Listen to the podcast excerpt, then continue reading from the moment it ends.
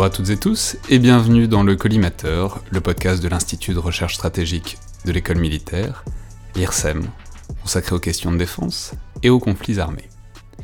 Je suis Alexandre Jublin et aujourd'hui j'ai le plaisir de recevoir Aline Leboeuf, chercheuse au Centre des études des sécurités de l'IFRI, l'Institut français des relations internationales, qui vient de signer le dernier focus stratégique de l'IFRI intitulé la compétition stratégique en Afrique, approche militaire américaine, chinoise et russe.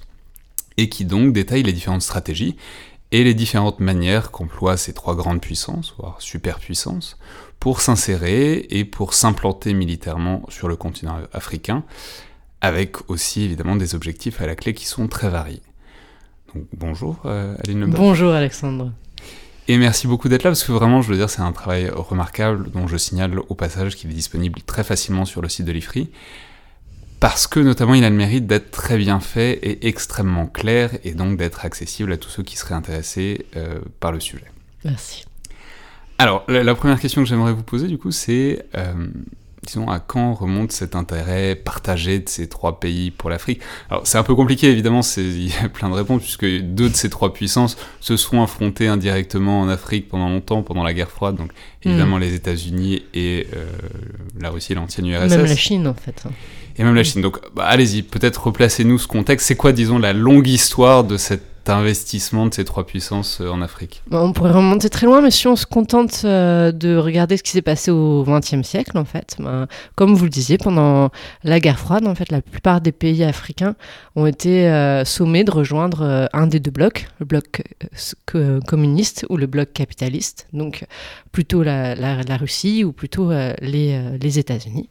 Et la Chine, en fait, était un peu une puissance euh, de, de, la troisième voie, entre guillemets, en fait, euh, qui, euh, qui, qui, était communiste, mais qui parfois s'est retrouvé en fait à, à, affronter en fait la Russie en soutenant des groupes rebelles qui étaient qui, qui, qui s'opposaient à des groupes rebelles soutenus par la Russie. Voilà, c'est un peu compliqué. Euh, parce que c'est vrai qu'il faut aussi toujours rappeler que la Chine, enfin, on a souvent tendance à mettre la Chine et l'URSS dans le même camp très généralement, mm. mais une des grandes constantes des années 60-70, ça a été justement la rivalité euh, sino-russe qui mm. l'emportait sur beaucoup de choses, quoi. Ouais, ouais, non, c'était, c'était très important. Et en fait, ce qui s'est passé, c'est qu'après euh, la, chute de la guerre froide, de la fin de la guerre froide, pardon, la chute du mur, euh, les, la Russie et la Chine ont commencé à se désintéresser de l'Afrique. Euh, et les États-Unis, en fait, sont, sont impliqués en Somalie, pendant la, guerre civile somalienne. Mais euh, comme ça s'est euh, pas bien passé du tout, en fait, après ça, hein, toutes les années 90, ils ont, ils ont essayé de, de plus s'impliquer du tout en Afrique. Et c'est seulement avec le 11 septembre 2001 que euh, là, ils ont recommencé euh, à s'impliquer euh, en Afrique, notamment en Somalie, en fait, pour lutter contre les groupes terroristes, en fait, présents sur le territoire africain. Oui, alors il faut peut-être revenir un peu, peut-être là-dessus, sur cet épisode-là, donc 1993, et l'opération, alors que j'ai appris en vous lisant, c'est une opération qui s'appelait Gothic Serpent, euh, américaine en Somalie. C'est toujours quelque chose, les, les noms d'opérations américains. Euh, non, mais qui est, qui, est, qui est, une vraie opération, qui est une des premières grandes interventions extérieures américaines après la chute du mur. Euh, comme s'en souviendront tous ceux qui ont vu ce film incroyable qui est La chute du faucon noir, mhm. et qui, euh, un peu comme euh, l'histoire du film, c'est effectivement assez mal passé. C'est un peu un traumatisme d'intervention extérieure américaine. Ouais.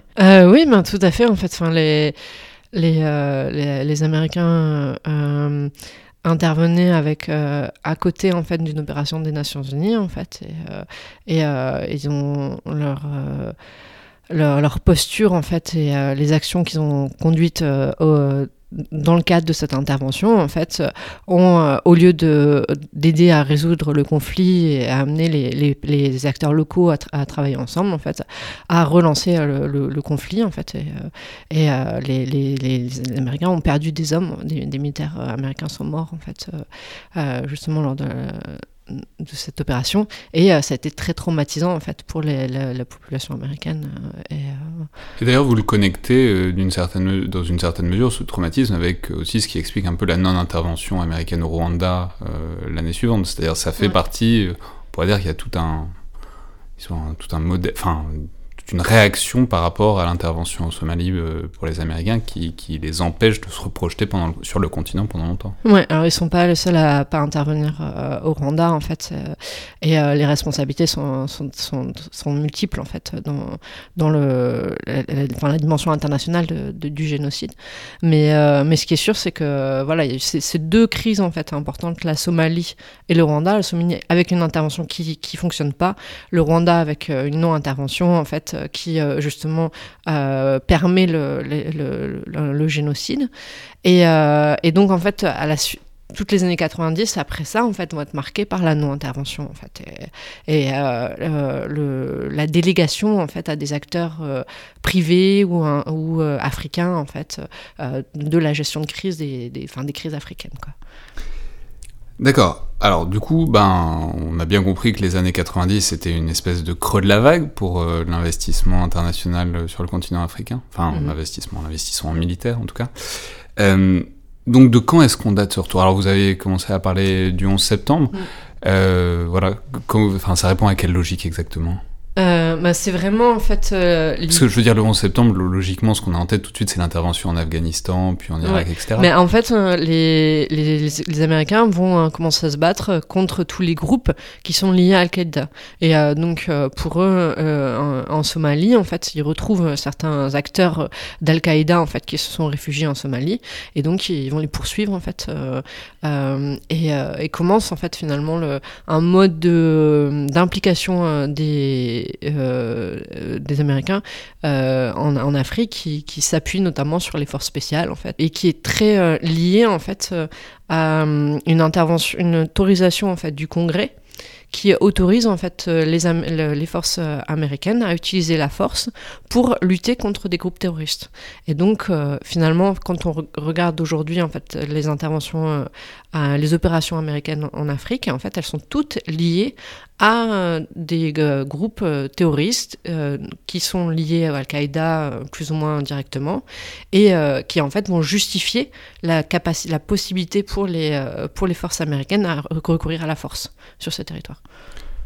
D'accord, bah alors du coup, euh, allons-y peut-être, essayons de faire une espèce de tableau global des stratégies, puisque là on a déjà pas mal parlé euh, des États-Unis, mais en fait il faut en parler quand même beaucoup, puisque c'est peut-être la, disons, la, la, la, puissance qui sont le, le, plus implantées. Alors vous, vous dites, vous relevez, ils ont même un commandement militaire dédié, qui est l'Africom, c'est-à-dire ouais. ils ont tout enfin une structure quoi qui est spécifiquement dédiée aux interventions ou en tout cas à la gestion de l'Afrique. En fait, euh, les Américains ont divisé euh, le, monde en plusieurs euh, commandements en fait militaires qui qui organisent finalement leur, leurs actions en fait sur ces territoires.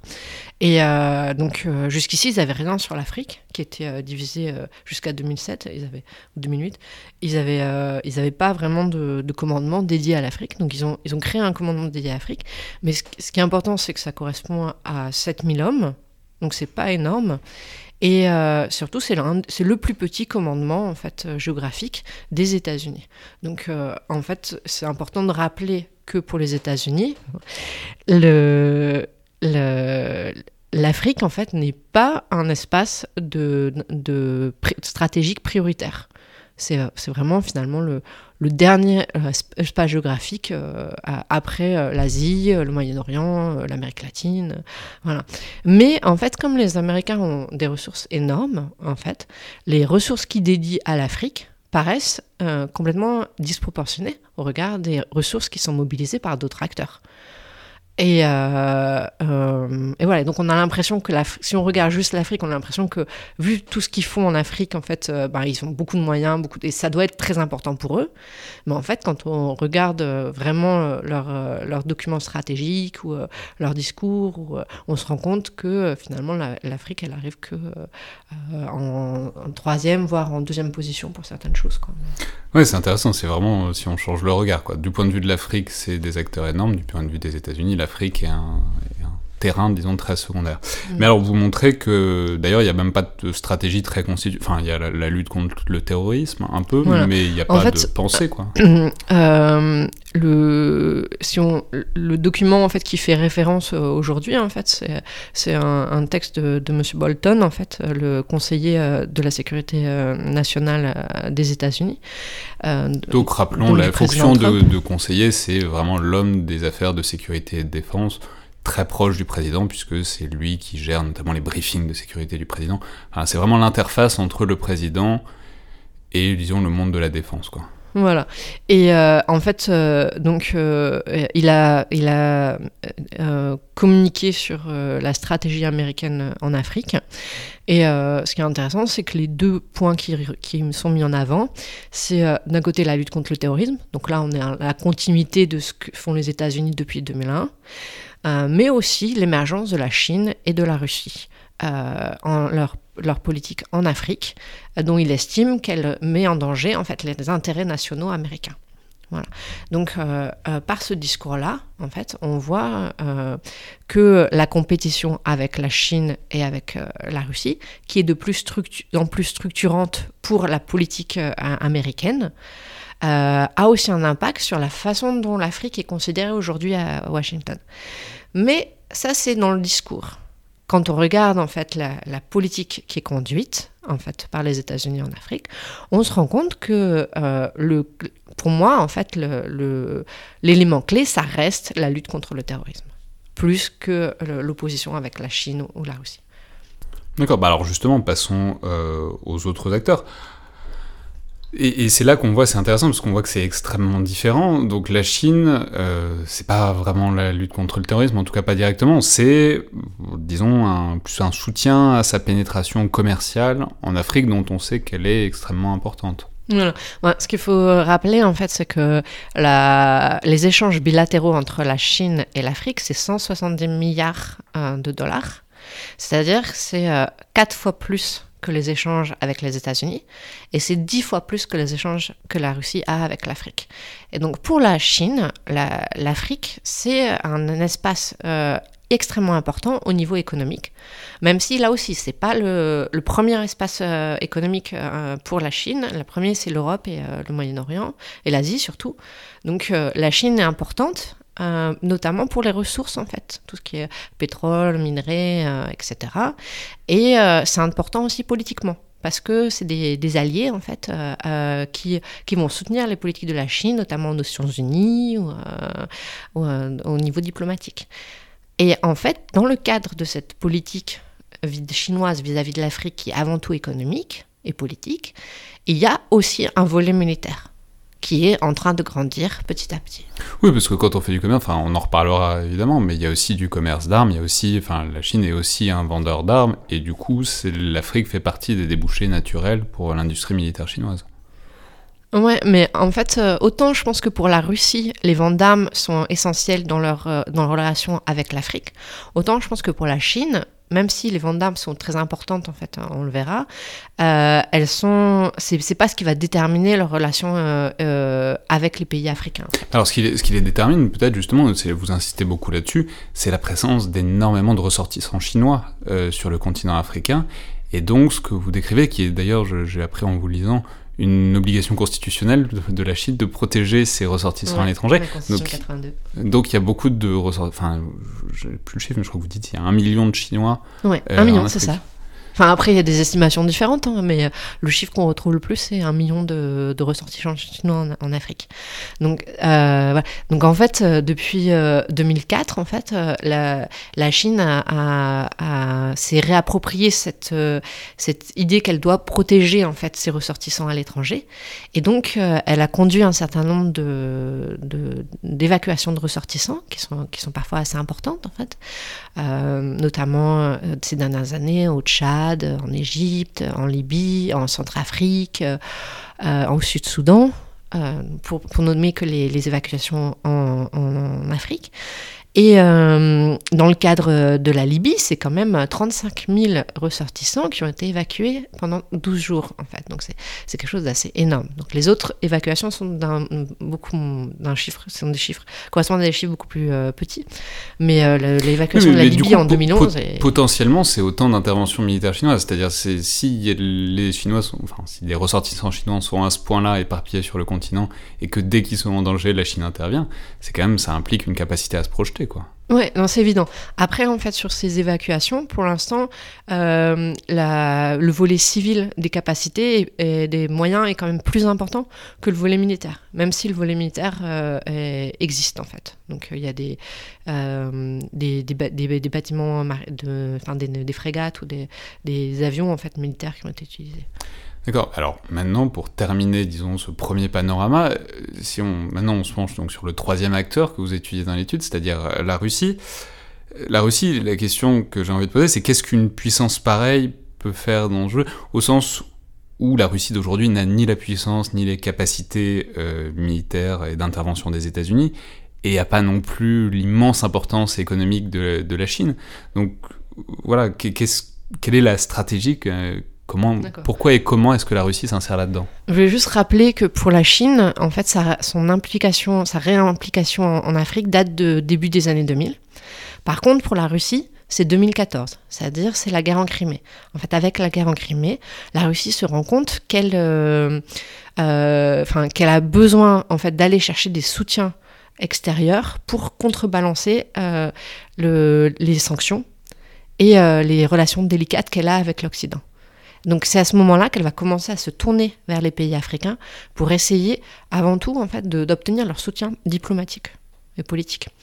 Et c'est euh... presque un Roland de guerre froide quand on récupère les non alignés, les voilà. Mais euh... et en fait, ce qui est intéressant, c'est que, ben, comme vous le disiez, la Chine, la Russie a très peu de ressources financières. En fait, euh, ben, juste un exemple, lorsqu'on étudie, regarde les budgets euh, engagés par les trois pays euh, en Afrique.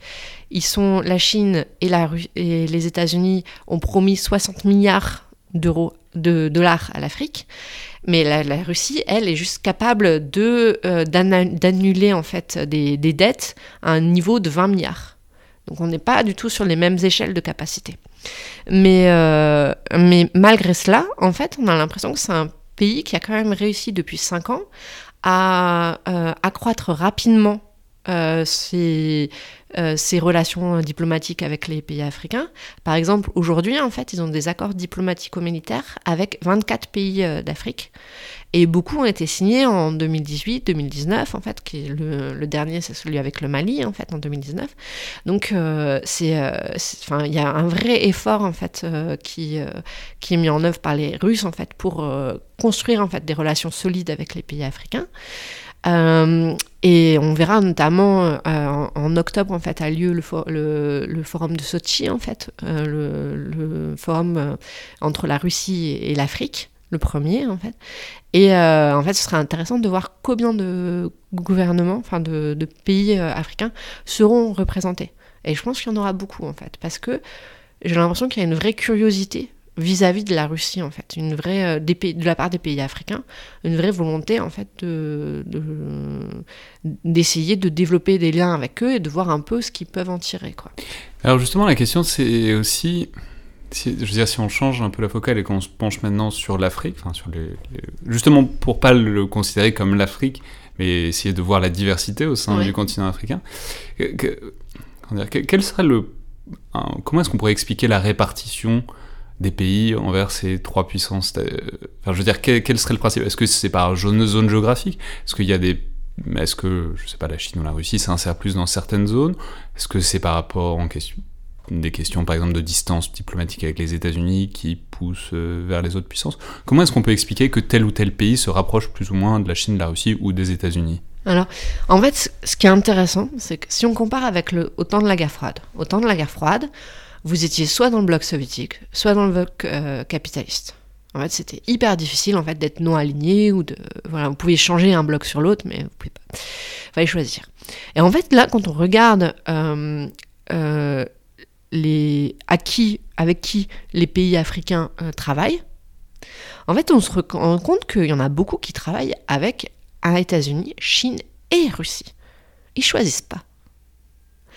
Et euh, ça se voit par exemple dans l'étude que j'ai faite, en fait, il y a une carte des euh, ventes d'armes.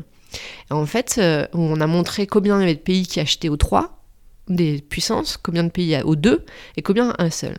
Et en fait, sur plus de 50 pays africains, il y en a une petite dizaine, même pas en fait, qui achètent qu'à un seul des trois puissances.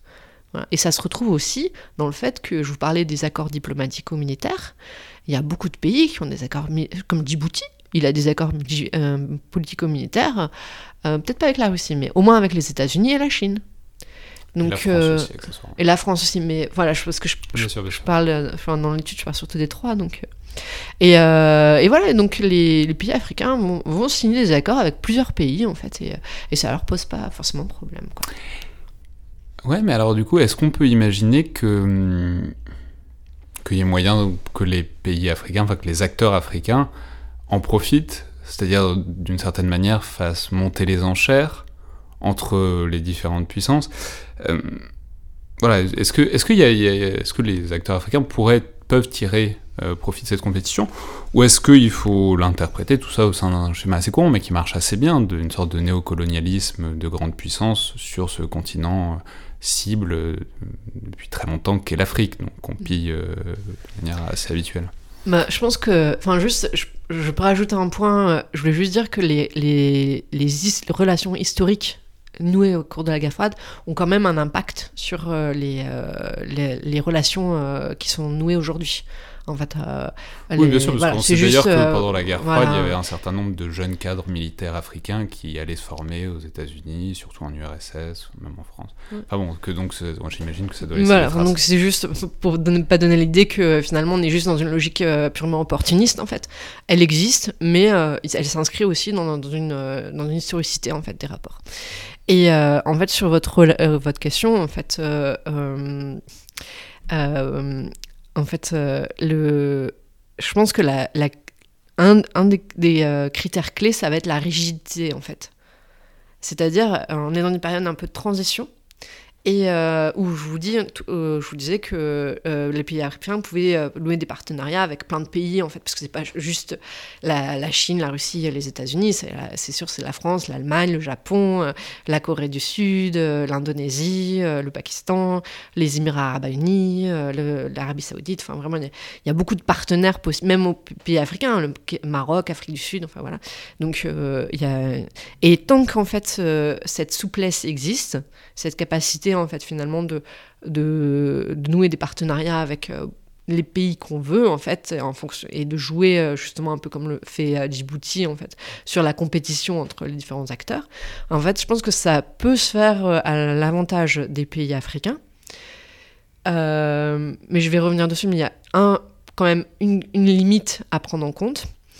Et par contre, en fait, si les, conf- le, le conflit entre les, les- les différents pouvoirs et surtout entre la Chine et, et les euh, États-Unis, en fait, a pour effet de rigidifier à nouveau en fait les, les logiques d'appartenance, en fait, dans ce cas-là, ce sera, sera ce sera néfaste à terme pour les, pour les pays africains. Ouais, mais alors du coup, Et- là, dans la, situ- dans la situation que vous décrivez, c'est en fait, c'est pas les pays africains qui sont maîtres de leur sort. C'est-à-dire, si la rivalité se tend, d'un coup, eux seront toujours en position plus ou moins passive de plus vraiment pouvoir en tirer profit autant qu'ils le font Ouais. actuellement. Après, en fait, euh, la question c'est est-ce qu'aujourd'hui, ils ont euh, les ressources pour éviter que ça se tende?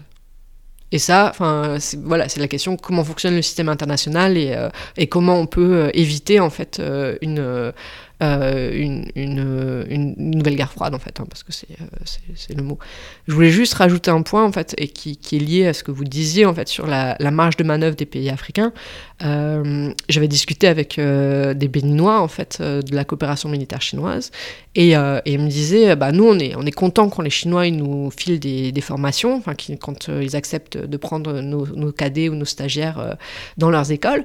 Mais par contre, euh, enfin c'est pas nous qui, décidons euh, quels vont être les sujets des formations quoi. Même si on dit euh, ben, on aimerait bien telle telle telle formation en fonction de nos besoins, en fait, les Chinois, ils font en fonction de ce qu'ils ont comme capacité et de ressources, et ce qui les arrange à ce moment-là, quoi. Et donc, voilà, donc, forcément, un petit pays comme le Togo, le Ghana, ou en fait, est pas en mesure de négocier avec les, Chinois ou avec les Américains ou avec les Russes de la même façon que peut-être le Nigeria ou l'Afrique du Sud.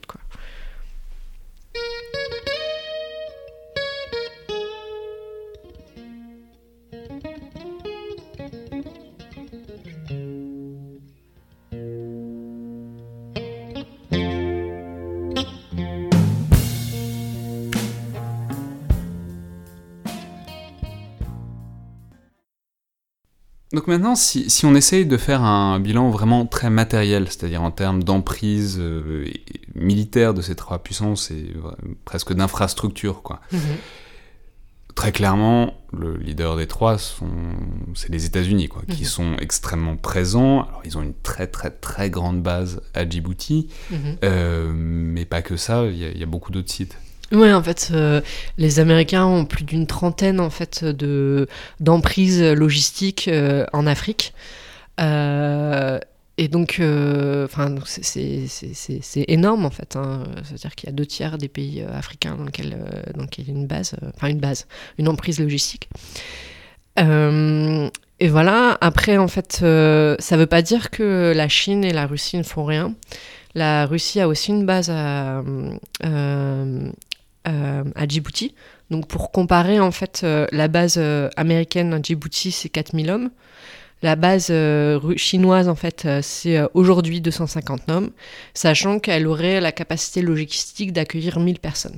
Oui, parlons-en, parce que donc, la, Chine a une base, mais c'est extrêmement récent. cette base à Djibouti, ça date de 2017, mm. mm-hmm. où vraiment elle s'insère dans un paysage déjà chargé, puisque il y a aussi la France. Et mais alors, ce qui est intéressant, c'est qu'il n'y a, pas énormément de bases, par exemple, chinoises, mais il y a un deuxième étage de tout ça, dont on avait parlé déjà il y a quelques mois euh, dans le podcast sur l'émergence militaire de la Chine euh, et sur les routes de la soie, euh, puisqu'il y a la BRI, donc les, les, routes de la soie, la Belt and Roads Initiative, qui fait qu'il y a aussi une présence chinoise dans tout un tas d'infrastructures qui pourrait peut-être éventuellement à terme être utilisé euh En fait, euh, moi, la question c'est est-ce que ces euh, infrastructures et notamment les ports, en fait, parce que la, Chine a investi en fait ou, ou gère en fait à peu près huit ports en fait en Afrique au moins, et il y en a deux en construction. Euh, si mes souvenirs sont bons. Et donc, euh, en fait, entre les ports, les, les, routes, les, chemins de fer, euh, c'est qu'elle construit en fait en Afrique, dans le cas de l'abri ou en dehors. en fait, c'est des, structures qui vont lui permettre, si elle le voulait, de projeter ses forces.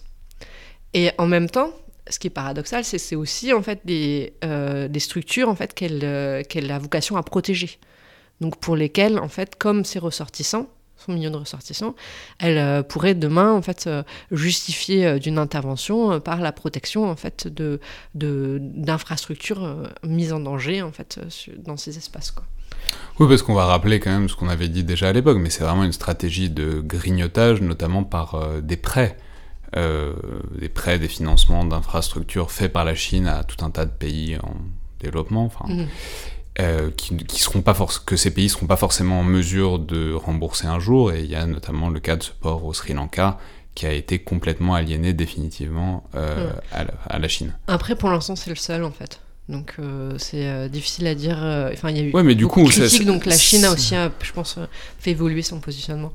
Mais, mais c'est vrai que c'est des inquiétudes en fait.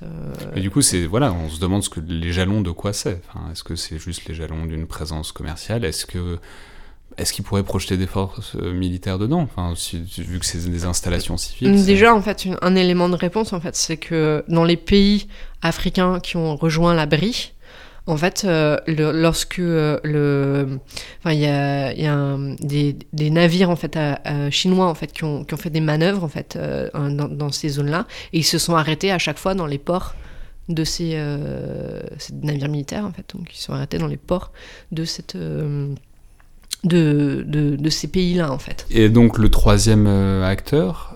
La Russie, en fait, euh, a, des accords en, fait, euh, en Égypte pour traverser le, pour utiliser l'espace aérien et pour utiliser les bases aériennes en fait de, de l'Égypte.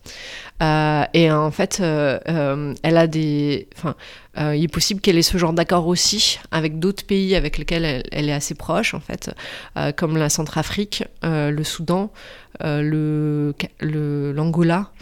Euh, la République démocratique du Congo et le Congo-Brazza en fait. Où elle a annoncé d'ailleurs euh, l'envoi de, conseillers en fait, comme en Centrafrique. Mais donc pas de base permanente, pas de structure qui lui appartienne. En non, en fait, la Russie a essayé en fait de, négocier un accord pour avoir une base en fait, soit au Soudan, soit en Érythrée, euh, Djibouti, je sais plus s'ils avaient négocié. Mais, mais en fait, jusqu'ici, ça n'a pas fonctionné. Voilà. D'accord. Alors, bon, là, c'est l'infrastructure, c'est, disons, les bases. Ensuite, si on passe maintenant aux actions concrètes. Alors, vous en avez parlé déjà un peu tout à l'heure, mais on va peut-être revenir euh, plus dessus. Les États-Unis sont extrêmement présents, mais ils sont dans le spectre de leur mode d'action euh, antiterroriste habituel. C'est-à-dire, ce que vous décrivez, c'est des frappes de drones et des forces spéciales, quoi. Voilà, c'est ça. Mais euh, euh disons que euh, euh, au regard de ce que font les autres acteurs euh, enfin, non africains en Afrique, c'est c'est assez important en fait. Sauf, dans le cas de la France, mais le, le, donc les États-Unis en fait hein, ont, ont, fait des frappes de drones assez importantes en Somalie depuis 2011 euh, et euh, en Libye aussi ces dernières années. Oui, parce qu'ils ont quand même euh, contribué à renverser un régime, quoi, les États-Unis. en Libye. Donc, comment est-ce que. Alors, on sait qu'il y a aussi un, tout un traumatisme Benghazi, c'est-à-dire avec l'attaque de la résidence de l'ambassadeur américain et la mort de, l'ambassadeur américain. Mais donc, où est-ce que ça en est cette Il n'y a plus du tout de présence en Libye En fait, le, dernier euh, euh, épisode, entre guillemets, c'est l'attaque euh, de Haftar contre le, Tripoli. Et, Donc le général Haftar, qui est à la tête d'une coalition, d'une faction, quoi. qui attaque le gouvernement officiellement reconnu par la communauté internationale. Quoi. Ouais. Et en fait, Haftar était soutenu par les États-Unis en même, enfin, ils soutenaient un peu les, deux côtés en fait, comme les Russes et euh, et, euh, et, en fait, après cette attaque, les États-Unis ont euh, critiqué en fait la décision d'Haftar d'attaquer le, gouvernement reconnu par les Nations Unies. Et, donc en fait ils ont retiré officiellement en fait leur, leur force spéciale en fait de Libye euh, et, aujourd'hui, en fait, ils ont une position un peu ambivalente, en fait, où on ne sait pas trop euh, ce qu'ils vont faire en Libye ou pas. Euh, est-ce qu'ils vont se positionner en opposition à la Chine et à la Russie Mais comment Enfin, voilà, c'est. On, pourrait dire que c'est un peu caractéristique du flou de l'administration actuelle sur un certain nombre de sujets, c'est ça? Ouais, c'est possible. Mais après, je pense que sur la Libye, il y a beaucoup de gens qui sont dans le flou, en fait. Mais pas que les Américains. Alors, euh, bon, ça c'est les États-Unis. Maintenant, si on passe à la Chine, alors on sait que la Chine s'engage pas ou presque pas à l'étranger. Vous avez parlé tout à l'heure de l'intervention quand même en Libye en 2011, qui n'est pas vraiment une intervention, mais qui est, voilà, qui est une opération d'extraction. Mais vous décrivez que ça a été quand même une assez grosse démonstration de force de la part des Chinois. Oui, oui, c'est vraiment euh, quelque chose d'assez impressionnant. Euh, après, ça aurait pas pu. 35 000 personnes en 12 jours. Ouais, ça aurait pas pu avoir lieu si c'était euh, euh, dans un pays qui n'avait pas de frontières maritimes. Donc le fait de pouvoir euh, utiliser les bateaux en fait pour évacuer les gens, ça, ça a beaucoup aidé. Mais, euh, mais bon, c'est quand même euh, quelque chose de, très impressionnant. après, en fait, si on regarde ce que font les, les Chinois en Afrique, donc ils font leurs opérations d'évacuation de, ressortissants et ils, font contribuent aussi de façon importante aux opérations de maintien de la paix des Nations Unies. Ils ont la nombre que casque veut déployer, le plus important du P5, en fait, des euh, cinq pays euh, euh, membres permanents du Conseil de sécurité des Nations Unies. Et ils sont présents au Mali, en, Sud-Soudan, en Centrafrique, au Congo. D'accord, mais alors, donc il y a ça, il y a le, la protection des ressortissants, il y a les casques bleus, mais aussi vous évoquez peut-être la possibilité que, disons, ça se poursuive, alors pour protéger les ressortissants, mais que ça euh, se traduise aussi par une capacité accrue à intervenir à l'étranger, où l'Afrique serait pas un terrain d'essai, mais serait une manière pour la Chine, dont on sait que, on avait parlé euh, sur un podcast sur la Chine, on sait que historiquement c'est une armée extrêmement terrestre qui qui n'a pas la capacité d'intervention à l'étranger, et vous évoquez la possibilité que l'Afrique soit un peu un terrain pour tester ces capacités que l'armée, que l'APL essaye d'avoir. Ouais. Bah, ce qui est intéressant, c'est que dans le podcast, vous mentionnez aussi euh, la dimension maritime, sur laquelle euh, euh, la Chine a beaucoup investi ces dernières années. Et en fait, c'est aussi un, élément qui est important en Afrique, parce que la Chine a contribué aux opérations de lutte anti-piraterie en Afrique, dans le golfe du Guinée et au large de la Somalie, en fait. Et, en fait, ces opérations anti-piraterie lui ont donné une légitimité en fait, euh, pour notamment ouvrir la base de, Djibouti, mais aussi euh, continuer tout un, ensemble de, euh, de, de, manœuvres en fait, au large des côtes africaines. Et, et, en fait, c'est un, un, élément où elle est très présente. Peut-être pas aussi présente que les États-Unis. On en reparlera, mais et, là, où c'est très intéressant, c'est que vous mobilisez notamment à, à un moment, c'est intéressant, le soft power, c'est-à-dire le fait que en Chine, vous parlez d'un film dont le j'aurais dû noter le titre, et le, titre m'échappe, mais c'est un titre absolument formidable.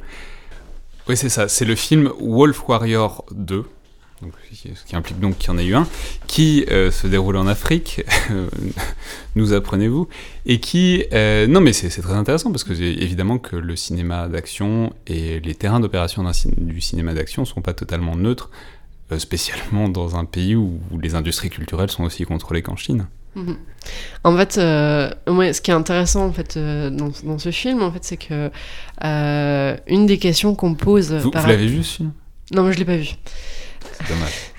On aurait eu envie d'une critique de, de Wolf Warrior 2. je En fait, une des questions qu'on s'est longtemps posées sur la Chine, c'était est-ce que la Chine va envoyer des compagnies de sécurité militaire privées? Euh, parce que euh, et euh, beaucoup de spécialistes de la Chine disaient non, la Chine est dans une logique de de, de, puissance paisible ou pacifique et, donc donc voilà ça ça, ça, ça contreviendrait à son image en fait et ce, serait, serait, serait hautement improbable. Et en fait euh, la question, donc, la Chine a maintenant des compagnies de sécurité privées sur son sol, en fait, qui assurent la protection notamment de, de ces, euh, euh, des projets BRI, en fait, dont, on parlait tout à l'heure, de la route de la soie, et des ressortissants chinois. Ils ont aussi fait des évacuations. Et, et donc, la question, c'est quelle va être la prochaine étape, en fait? Est-ce que et euh, une des questions que je pose dans, l'étude, c'est euh, est-ce quand on, voit comment fonctionne la euh, politique de sécurité militaire américaine, est-ce qu'on va avoir un effet de rattrapage? Et est-ce que la, Chine va essayer d'adopter les mêmes attributs que ceux de la puissance américaine?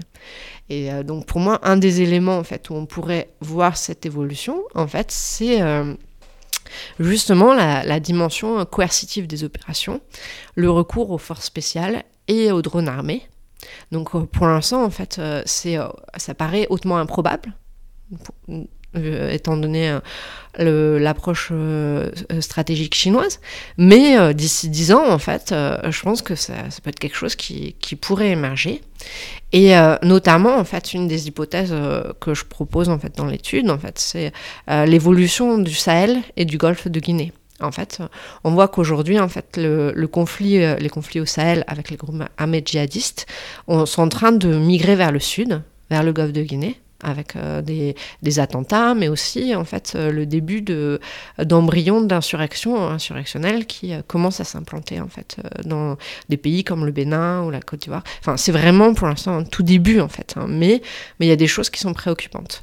Et la question que je pose en fait, c'est si demain vraiment on a des insurrections non plus seulement au Sahel où on voit que c'est extrêmement difficile pour les pays occidentaux et africains de contenir la menace, mais aussi dans le golfe du Guinée, est-ce que les mobilisations qui existent aujourd'hui de la France, des États-Unis, enfin des Européens, des Africains, en fait, suffiront pour stabiliser en fait ces espaces? Et donc, et, donc est-ce que la Chine serait mise à contribution, notamment via ces sociétés et la Russie en fait. Voilà. Ouais, alors passons peut-être à la Russie, donc sur ces actions concrètes, puisqu'on a parlé de la Chine et des États-Unis. Alors, il n'y a pas vraiment grand-chose, mais vous... c'est vrai, en lisant l'étude, il n'y a pas énormément de choses. Mais vous écrivez qu'il y a quand même des conseillers militaires, vous en avez parlé un peu tout à l'heure. Et donc, vous dites qu'ils ont une importance, qu'on leur donne une importance un peu disproportionnée, qu'on s'inquiète beaucoup de pénétration russe. Peut-être pas un réflexe de guerre froide, je sais pas.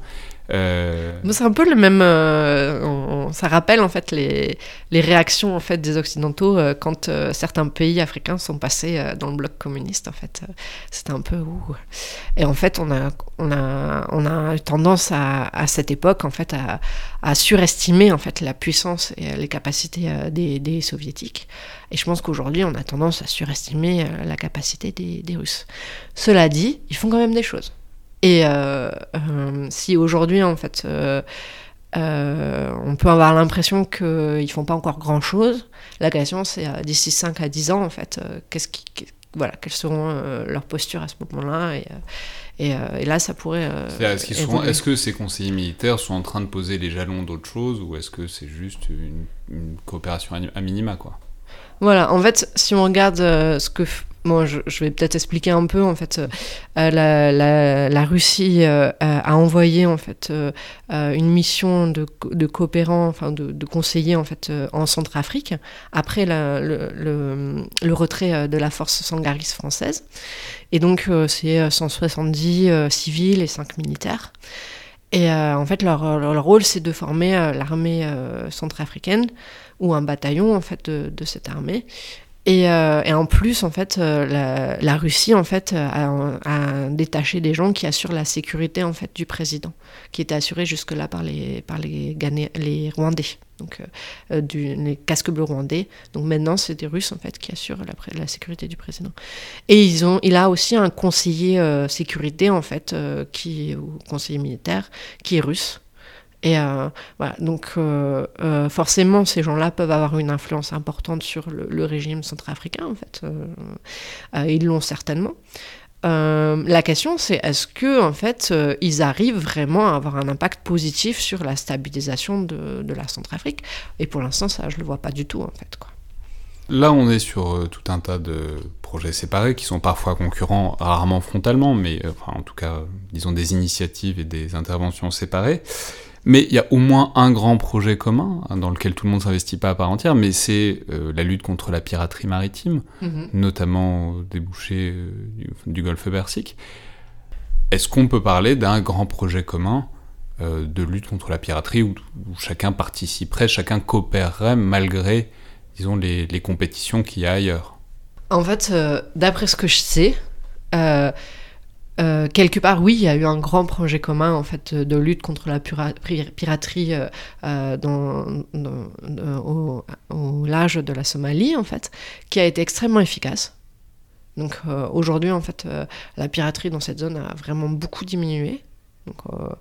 Après, en fait, le, peu que je sais sur la façon dont les, pays ont coordonné ou pas leurs forces, euh, en fait, apparemment, il y a eu des modèles assez différents, en fait, euh, avec certains pays qui ont beaucoup coopéré, d'autres un peu moins. Mais voilà, mais là, je suis pas du tout une spécialiste. Non, mais c'est intéressant parce que vous décriviez tout à l'heure aussi que c'était, euh, enfin, disons, la tête de pont aussi pour la Chine, pour ensuite pouvoir intervenir ailleurs et selon d'autres modalités, quoi. Ouais. Et enfin, il faut peut-être dire un mot juste pour terminer de la question des ventes d'armes, parce qu'on l'a commencé à l'aborder tout à l'heure. C'est, euh, voilà, ils sont, ils sont en compétition d'une certaine mesure, quoique, selon vous, ils ne sont pas tout à fait sur le même créneau, c'est-à-dire ils vendent pas exactement les mêmes types d'armes. Euh, bah, je sais pas si je dirais ça en fait. Euh, au niveau des parts de marché, en fait, sur l'Afrique subsaharienne, hein, sans compter le Maghreb, euh, la, Russie est première en fait avec 28%, euh, la Chine deuxième 24%, et la euh, Russie, les, États-Unis en fait sont en moins de 10% en fait, et il y a encore l'Ukraine en fait qui est, qui est dans le top 4. donc vraiment, c'est les, principaux vendeurs d'armes en Afrique subsaharienne. Ce qui est important de retenir aussi, c'est que l'Afrique du Nord est beaucoup plus importante en termes de vente d'armes que le reste de, de l'Afrique. Euh, et euh, il y a un point qui m'a paru important aussi euh, en faisant ce travail, c'était de souligner que il y a les ventes d'armes, c'est pas forcément. En fait, on a un peu l'image de pays africains qui achètent des vieilles armes, enfin voilà, que dont plus personne ne, veut. En fait, voilà. Ouais, voilà. Et en fait, ben non, il y a aussi des, des, drones armés. par exemple, le Nigeria a acheté des CH3 chinois. Euh, il y a des, missiles. Il y des, enfin, surtout si on, surtout pour l'Algérie et l'Égypte en fait, mais pas que en fait. Il y a aussi des pays qui achètent euh, des, avions, des hélicoptères de, enfin voilà, de niveau correct en fait, euh, qui ont, voilà, qui constituent leurs aviations et, et, voilà, c'est après, au niveau des compétitions, en fait, je ne sais pas dans quelle mesure les Chinois et les Russes sont vraiment, enfin sur localement en fait comment se fonctionne euh, les euh, la, compétition entre est-ce que je vais acheter un, un, hélicoptère russe ou un hélicoptère chinois mais euh, ce qui est sûr c'est que les États-Unis sont dans une classe à part parce qu'en fait ils vendent pas forcément euh, enfin, ils, peuvent pas toujours vendre à qui. Enfin, ils ont des contraintes assez strictes en fait sur euh, à qui ils peuvent vendre ou pas. C'est des contraintes euh, internes par le En fait, souvent c'est des. ben, il y a. ça, c'est des contraintes du Congrès, oui, et puis aussi, en fait, dans le, le, contrôle des armements, en fait, il y a un certain nombre de, de critères, en fait, qu'ils doivent respecter, et bon, qui respectent plus ou moins, mais donc euh, pendant longtemps, en fait, ils ont refusé la vente euh, d'un matériel euh, particulier au Nigeria. Et donc le Nigeria a acheté chinois, enfin russes surtout. Ils ont acheté, ils sont rapprochés des Russes en fait parce que les États-Unis refusaient de leur vendre certains armements. Voilà. Donc voilà, le, j'ai l'impression que les États-Unis, ils ont certains partenaires particuliers en Afrique à qui ils vendent beaucoup, comme le Maroc. Mais euh, voilà. Et alors que la Chine et la Russie, c'est un peu plus large, en fait. Le, Leur clientèle potentielle. Ouais, voilà. Très bien. Alors, du coup, dernière, dernière question. c'est. Euh, non, parce qu'il faut quand même en parler, puisque c'est aussi des. On évoque des choses qui touchent de près. Euh, enfin, je veux dire, on parle de vente d'armes, on parle de Djibouti, il faut parler peut-être dire un mot de la France. Alors, je sais que c'est pas, c'était pas dans le spectre de votre étude, mais la France est évidemment très présente en Afrique par des interventions militaires directes, même par rapport à tout ce truc nébuleux qu'on appelle la France-Afrique. Donc, bref, quand, comment, euh, comment est disons, comment se place la France dans ce tableau, disons, d'appétit et de présence militaire inégale en Afrique? Euh, Je pense qu'on va peut-être reprendre par rapport à chaque pays, en fait. Euh, la France, en fait, a une, une politique africaine qui est très ambitieuse mais euh, qui parfois a peine à avoir à, mobiliser les ressources suffisantes en fait pour mettre en œuvre sa politique. Et euh, dans ce cadre-là, en fait, elle est assez dépendante, même très dépendante des États-Unis, qui, euh, notamment au Sahel, vont lui fournir du renseignement technique ou des choses qu'elle, qu'elle, dont elle ne dispose pas suffisamment. Donc, elle a un fort besoin, en fait, de, de soutien américain sur, euh, pour, mener euh, ces, ces, opérations. Après, en fait, euh, par rapport à la Chine, j'ai eu plusieurs éléments en fait qui me qui qui me, prennent, qui me prêtent à croire que la France a eu un rôle en fait dans l'implication des, des, Chinois en termes de maintien de la paix en Afrique. Donc c'est quelque chose que la France a soutenu. mais aujourd'hui, euh, je pense que la France euh, aurait tendance à être un peu plus prudente vis-à-vis de l'implication chinoise, en voyant que justement, c'est pas que des questions économiques, euh, qu'il y a un volet stratégique et, et militaire, et, et qu'elle risque en fait aussi, ce qui risque d'avoir des conséquences après sur, sur les actions de la France ou sur les partenariats qu'elle a en Afrique. Pour ce qui est de la Russie, en fait, la relation est encore plus ambivalente parce que euh, vraiment, enfin, j'ai l'impression qu'à Paris, en fait, on a réagi, surréagi à l'implication de, la Russie en Centrafrique en ayant vraiment l'impression que la Russie en fait voulait bouter la France hors d'Afrique. Et, et c'est vrai que quelquefois, lorsqu'on regarde certaines communications des, euh, de la presse euh, euh, russe, notamment d'RT ou de Sputnik, en fait, voilà, on retrouve un certain nombre de discours sur les complots qui, contre la France. Voilà. Et, et voilà. Et, donc. Qu'est-ce que vous entendez par discours sur les complots? Non, mais juste un, des discours assez critiques vis-à-vis de la France qui parle justement ah, de la France-Afrique, qui vont mettre en avant en fait euh, un certain nombre de, de discours en fait euh, euh, qui, sont voilà, assez critiques vis-à-vis de l'intervention. Voilà, on en pense qu'on en, ce qu'on en veut. Quoi, oui, donc ce serait une sorte d'offensive de soft, de soft power russe contre la, la présence française dans Et euh, après, en fait, il y, a y a eu des. J'en parle un peu dans l'étude, en fait, des, des, articles en Centrafrique euh, qui auraient été financés par les, les Russes, en fait, pour critiquer l'action de l'Union européenne ou pour voilà, pour essayer de, déstabiliser un peu les, acteurs occidentaux. Et donc, on peut vraiment demander si l'objectif de la Russie, c'est finalement de ramener la paix en RCA ou de bouter les, autres acteurs de RCA. Et voilà, et en France, après, il y a aussi des gens qui, euh, qui sont assez euh, favorables finalement à la Russie. Donc, il y, a, toujours un peu ces, ces, deux, ces deux types d'analyses en fait qui, euh, qui se rencontrent. Mais, et donc, finalement, la France euh, dans cette euh, compétition stratégique, qui, comme je vous l'avais dit, c'est pas uniquement, je parle uniquement de la Russie, de la Chine et des États-Unis dans l'étude, mais euh, il y a beaucoup d'autres pays en fait qui sont, impliqués.